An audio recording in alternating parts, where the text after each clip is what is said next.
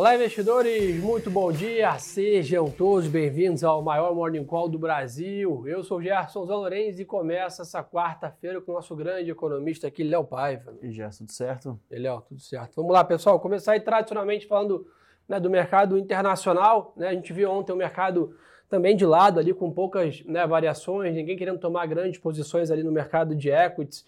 Né, na parte de, de juros e dólar não foi muito diferente. Por um lado, né, o, o grande indicador disso, né, o grande, grande, motivo disso, na verdade, é que daqui exatos, né, quase um pouco menos de uma hora aí, né, Léo, teremos aí a divulgação de inflação ao consumidor nos Estados Unidos, famoso CPI, que sem dúvida é o que vai ditar o ritmo do mercado hoje, que também é abdilado, né? Não, sem dúvida alguma é o dado mais importante da semana até, né? Dado que a gente tem é, esse complexo quadro inflacionário, é o principal driver para o Banco Central norte-americano. Sempre bom lembrar, né? O indicador de inflação que o Banco Central norte-americano olha no detalhe é o deflator do PCI, né? Então, basicamente é outro índice, mas o CPI é, ele tem uma relação muito grande com o PCI e ele também é um driver importante para analisar é, esse movimento de inflação no contexto recente, né? E principalmente a parte de núcleo, excluindo os bens voláteis, que também é um componente de preocupação e é onde efetivamente o Banco Central consegue atuar, né? Acho que é, no CPI hoje a nossa principal preocupação ela fica por conta dos preços de energia e de alimentos, é, e que a gente vai realmente olhar no detalhe, ver a composição, ver se esse indicador foi melhor ou pior do que o mercado esperava. E aí, né, só para a turma ter um pouco de magnitude, né, do que a gente vem falando muito desse quadro inflacionário mais complexo, né, a estimativa de CPI hoje nos Estados Unidos, consenso aí do mercado, é de 8,8, né, que se confirmado, né, será o maior nível né, de inflação desse indicador desde 1981 para a economia americana. Né? Então, só para a gente falar muito aqui né, do impacto da inflação nos mercados, na bolsa, no câmbio, né, só para parecer que não é um, um, dado, né, um cenário de inflação comum que a gente vive todo ano ou coisa desse tipo. Né? Então, desde 81, os Estados Unidos não vive né, uma pressão inflacionária ao, né, ao, consumidor, nesse caso, nessa magnitude. É por isso que o mercado está tão né, mais volátil, né, mais averso a risco. Né? Então, a gente olha hoje os Estados Unidos até está com uma leve alta aqui, subindo 0,2, praticamente nada. Europa né, mais em queda também tivemos alguns dados ali né, na Europa que preocuparam né, um pouco o mercado, né, Léo? É, acho que o ponto aqui, né, a gente viu é, número de produção industrial na Europa, a gente também teve dado de balança comercial é, na China, alguns dados aí, é, basicamente no overnight, né, na virada de mercado, é, que trouxeram um pouco de preocupação. Acho que um dado né, que até saiu é, ontem, se eu não me engano, que foi bem importante para ter leitura de Europa um pouco mais pessimista, é, foi o índice de, de, atividade, de atividade né, o, o ZIL, nem sei se se pronuncia assim, mas é um índice muito importante por lá, de atividade na Alemanha, é, que mostrou uma retração acima da esperada. Né? Então acho que aqui uhum. acaba contextualizando esse quadro mais complexo para a Europa. A discussão hoje ela fica muito por conta de um Banco Central Europeu é, ainda muito atrasado no processo de, de, política monetária. A gente espera o primeiro movimento é, de alta de juros né, agora na reunião de julho é, e, e, basicamente coloca mais fogo nessa discussão de que pode ser que a Europa sofra um pouco mais. A gente tem uma situação é, de, de, assimetria entre é, mercado de bondes na Europa, uma situação mais complexa na a Itália. A Europa está dentro do conflito geopolítico ali, com a Exato. dependência grande né, da, da Rússia ali, principalmente no gás natural. Né? Exato, né? existe a questão do né? conflito e a questão do gás natural, do fornecimento de energia, petróleo, é, também toda uma aristocracia relacionada ao mercado de grãos, como você comentou. Então acho que aqui é, tem muita preocupação e muito risco né, na mão de Europa. Né? Então talvez seja o caso mais emblemático aqui a nível de atividade global. Então saíram dados também de Reino Unido no PIB, né, da, falando de Europa, saíram dados de PIB do Reino Unido, né, mostrando um avanço 0,5, até levemente acima do que o mercado esperava. Chama atenção dados de exportações da China, mostrando uma alta de 18% né, em junho, né, acima do que o mercado esperava também, que era em torno de 12%. Né, isso ajuda um pouco o mercado né, de commodities na média. Já falando dele, aproveitar a presença aqui do Léo, que é o nosso especialista em commodities aqui. Léo, está vendo o petróleo hoje né, se recuperando um pouco, uma leve alta ali, voltando a, a, a testar a próxima aí, 96, 97 dólares aqui o barril. Né, o Brent retomou os 100, né, que é um patamar aí psicologicamente importante para commodities. Né, ontem o futuro de minério chegou a cair quase 7, né? Então a gente está vendo hoje o petróleo se recuperando. Por outro lado, minério de ferro né, também sobe pela primeira vez depois de quatro dias de queda hoje, ou seja, um dia mais positivo ali no verde para os commodities em geral. Né? É, é, eu acho que é bom, é bom ressaltar aqui que o mercado ele tem vivido um movimento de aversão ao risco muito grande que agora começou a afetar as commodities. Aqui a gente começa a pensar algumas teses. Né? Uma delas é o mercado esperando uma destruição de demanda, que é o que usualmente acomoda processo de, de choque de oferta de commodities mais rápido do que, do que se esperava anteriormente, por isso corrigindo preços. Ou também, claro, fundos de investimento desfazendo suas posições vencedoras, como é, petróleo mesmo caindo 10%, varia mais de 40% no ano, year to date. Então aqui que também é uma posição vencedora, então meio que é o que a gente fala até para o investidor pessoa física, né? Eventualmente é, desfazer uma posição, colocar um lucro no bolso também e acontece esfriar a cabeça, então a mesma coisa funciona para o institucional. Então também tem essa outra teoria aqui, mas indo efetivamente para o quadro fundamental e aqui começando por petróleo, é, a nossa visão aqui é de que o petróleo tem uma oferta apertada compatível com o preço mais alto que a gente vê na tela agora é, por algumas questões. Ontem a OPEP ela soltou a sua visão mensal de relatório, é, o número ele basicamente foi o mesmo, continuou uhum. reforçando um quadro ainda apertado para 2023, com uma demanda ainda crescente. É, e com uma oferta é, incapaz de, de, atender esse crescimento de demanda, então acho que é um ponto interessante aqui. E assim, até fazendo uma, uma análise até um pouco mais abstrata e alguns, algumas teorias aqui, hipóteses, é, a gente viu uma revisão expressiva no consumo de Europa no segundo TRI. 250 mil barris a mais do que o que estava visualizado no relatório passado. Acho que a gente pensa aqui é que começa a ficar um pouco indefensável pelo que a gente vê fluindo para a Europa, esse consumo de petróleo que foi dado no número passado. Então, nesse número a gente tem uma revisão. E aí, quando a gente olha para o segundo semestre, existe um efeito básico que é compatível com o consumo maior de Europa de petróleo. É, além disso, a gente visualiza um inverno desafiador para a Europa, que por consequência vai necessitar de maior consumo de é, commodities energéticas, a saber, petróleo. Né? Então acho que o ponto Tem aqui... ali talvez da China, né, no segundo semestre, entregar uma atividade econômica mais intensa do que no primeiro. Né? Exato, e esse é o segundo elemento de demanda, né? uma China vindo um pouquinho mais, mais, mais forte, né? a gente viu no curto prazo é, uma preocupação com relação aos novos movimentos de lockdowns, mas ainda assim pode ser também um elemento altista de demanda e oferta apertada. Isso é consolidado, tem a situação de Líbia, Cazaquistão, Nigéria, que são preocupantes, é, todo o risco relacionado à Rússia.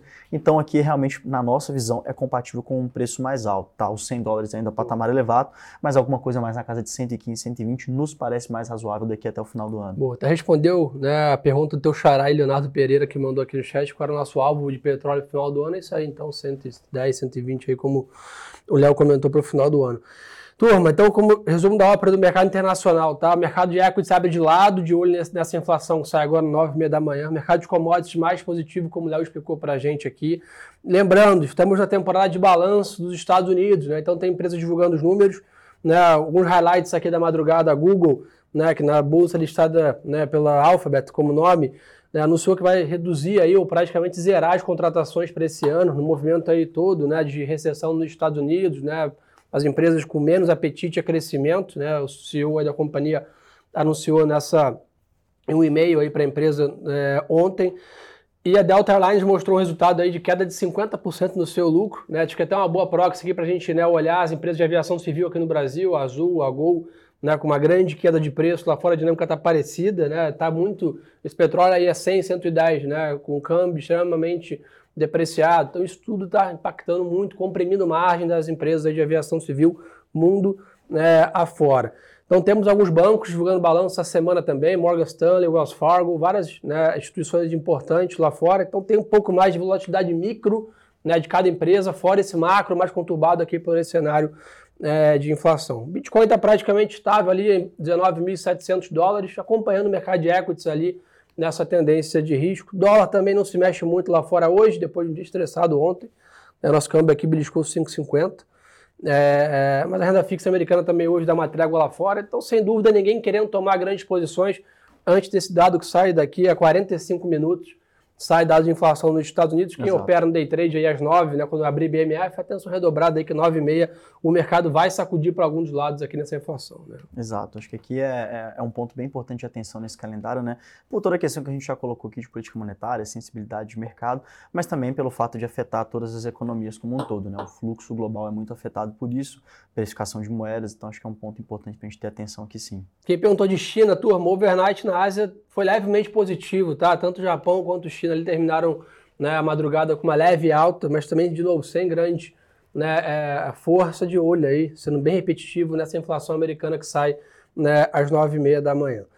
Então esse é um pouco do cenário internacional. No Brasil, né, a gente tem um dado importante também saindo agora pela manhã, que até tem movimentado bastante o mercado. Né, a gente, né, ontem não foi diferente, né, a gente viu o Magazine Luiza subindo 11%, via né, 10% praticamente, Americanas, Natura, né, as empresas do varejo brasileiro dando um, suspiro depois de estarem né, afundadas lá na, na, nessa preocupação com o crescimento de PIB no Brasil.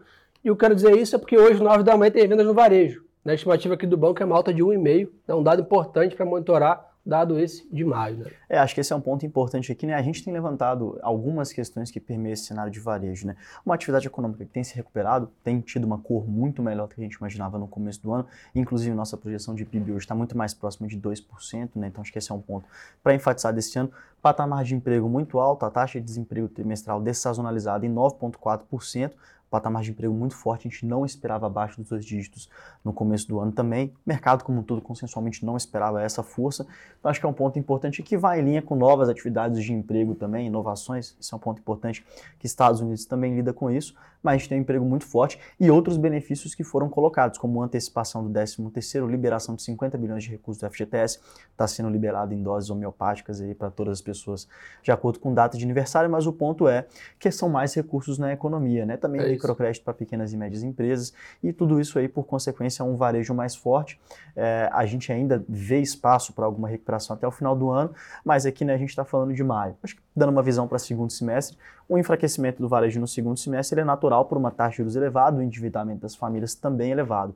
Então acho que é um ponto de atenção aqui, mas claro que a cor do ano no geral é bem melhor pelo emprego mais forte, pelos estímulos também na economia. E claro, a gente tem a próxima PEC também dos benefícios, né, que, que vai ser mais um elemento para gerar um efeito renda positivo para varejo também.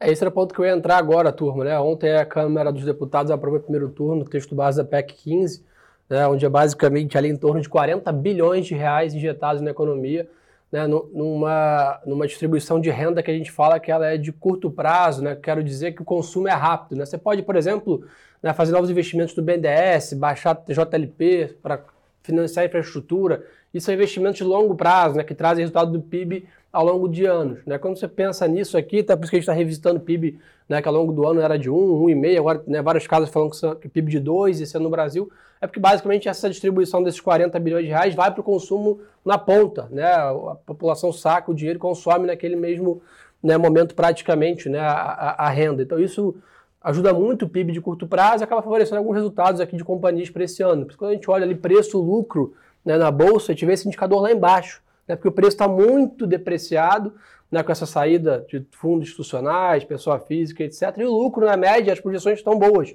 né, porque o consumo em si interno está mais positivo com essa injeção de, de, de dinheiro na economia brasileira. Então agora né, segue aí, o auxílio vai de 400 para 600 reais, além disso teve a ampliação do Vale Gás e cria o auxílio de caminhoneiro. Né? Eu acho que um ponto até, só dando um passinho atrás, que eu acho Boa. que o seu comentário ele foi muito importante aqui, a turma de equity tem falado bastante disso, é, o time ali do Bruno Lima está aqui com vocês sexta-feira. Acho que um ponto bem importante, né? Essa earning season, tanto lá fora quanto aqui no Brasil, ela vai ser muito importante.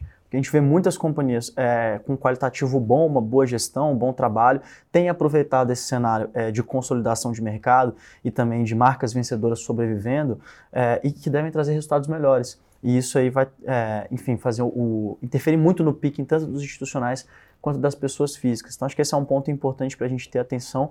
E aí, passando efetivamente para a PEC, né, ela não foi votada em dois turnos ontem. É, e, e, seus destaques, justamente por um problema de um internet. Apagão lá, né? Um apagão de internet, problema operacional é, da Câmara dos Deputados. A gente volta com esse processo no dia de hoje, a tendência de aprovação. É, lembrando, né, a PEC ela coloca um auxílio dos caminhoneiros de mil reais é, para ajudar na questão dos combustíveis. Ela também coloca um aumento do Auxílio Brasil em 2022 é, de 400 para 600 reais, zero a fila de um milhão e meio de pessoas é, de espera no Auxílio Brasil também, então tem mais um efeito de mais pessoas recebendo esse benefício.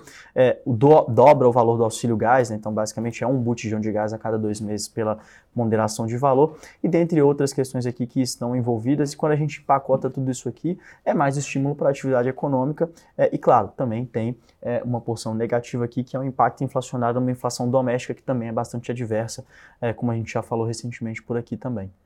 Boa, turma. Então, acho que esse é um a gente deve ficar de olho aqui nessa, nesse segundo turno, nos destaques aqui, mas como o Léo comentou, devem ser né, aprovados. Lembrando, tá? Hoje é dia de vencimento de opções sobre o índice, tá? Então tem um pouco mais de vol ali nos contratos, né? Nos ativos em geral. Né? Hoje vencem os contratos de opções aí sobre índice do Ibovespa aqui na B3. Turbo, na parte corporativa aqui, rapidamente, tá? A Petrobras iniciou a fase não vinculante aqui para venda da fatia de quase 9% que a companhia tem na UGE da Araucária, no Paraná. É uma sociedade da Petrobras com a Copel, né? Companhia de transmissão lá, distribuição e geração elétrica do estado do Paraná. Então, a Petrobras vem aí, né? Toda semana você acaba vendo uma notícia aí de desinvestimento, que é um grande, né?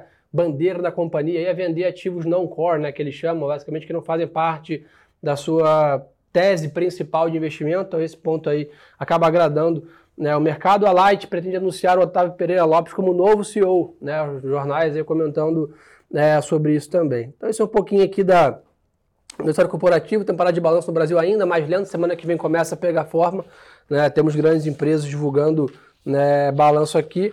E a turma lembrou bem aqui no Instagram que sexta vence as opções sobre ações. Né? Então, uma semana intensa de vencimentos. Hoje, índice, sexta, opções de equities aqui direto no, no à vista ali das ações. Vamos ver o que o pessoal quer saber aqui, Léo? Boa, vamos lá. Vamos ver o que o pessoal está perguntando aqui. É... Ah, o pessoal pergunta se a aprovação da PEC pode ajudar no varejo. Na média, sim, né? É, eu acho que pode ser um ponto positivo para varejo sim, né? Por algumas questões. É, por exemplo, eu trouxe aqui a questão do auxílio caminhoneiro e a gente pensa, bom, então vai ter uma acomodação é, na inflação de gasolina, a gente vai ter algumas questões. Acho que um ponto importante é que a economia ela não é estática, né? a economia ela é dinâmica. Então, se você é, concede um benefício para poder custear é, a, a, gasolina dos caminhoneiros, por exemplo, é, ele já faria esse gasto, é claro, com um preço um pouco mais elevado, mas gera um efeito renda aqui também, que ele vai consumir em outras coisas. O varejo pode ser um beneficiado. Assim como o Auxílio Brasil, né? As pessoas têm 400, agora tem 600 para fazer esse consumo. Também tem um impacto. Isso aí vai é, perpassando por outras áreas aqui. É bem importante é, entender que varejo pode ser um setor beneficiado sim, mas claro, é né, sempre importante escolher as melhores empresas com a melhor, enfim, com a melhor assessoria do time de equity. É, porque eu estava até conversando né, com a turma ali hoje, né, essa semana com o Álvaro, com o Mansueto lá, a turma, né, dado que esse ano a gente tem um PIB de 2, ele é muito em cima desses auxílios, né, a grande dúvida toda é para o ano que vem, né, onde o Brasil tem um cenário ainda de inflação alta é, e vai enfrentar, vai, dizer assim, vai absorver todo esse cenário de Selic mais alto, acaba entrando, né, pegando em cheio no ano que vem, dado lagging ali para entrar essa política monetária. Então, acho que a maior discussão, né, lembrando, o mercado não olha a curto prazo, né, pessoal? Então, a turma já está fazendo conta para 12 meses à frente ali, que é o Ford que a gente chama.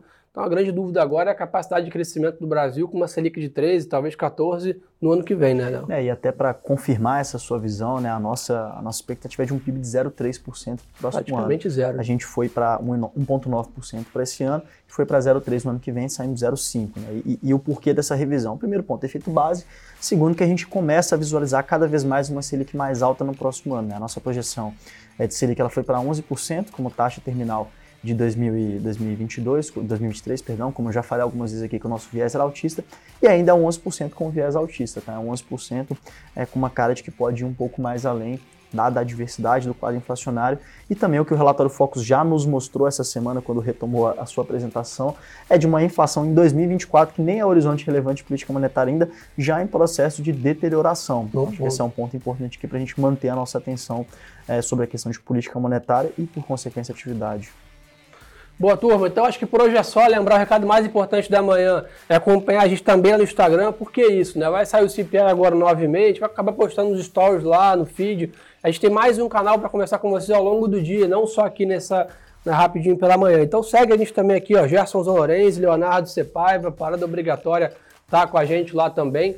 Agradecer, Léo, mais um Morning Call, mais uma parceria. Desejar a todos uma ótima quarta-feira de negócios. E lembrem-se, pessoal, que o melhor ativo é sempre a boa informação.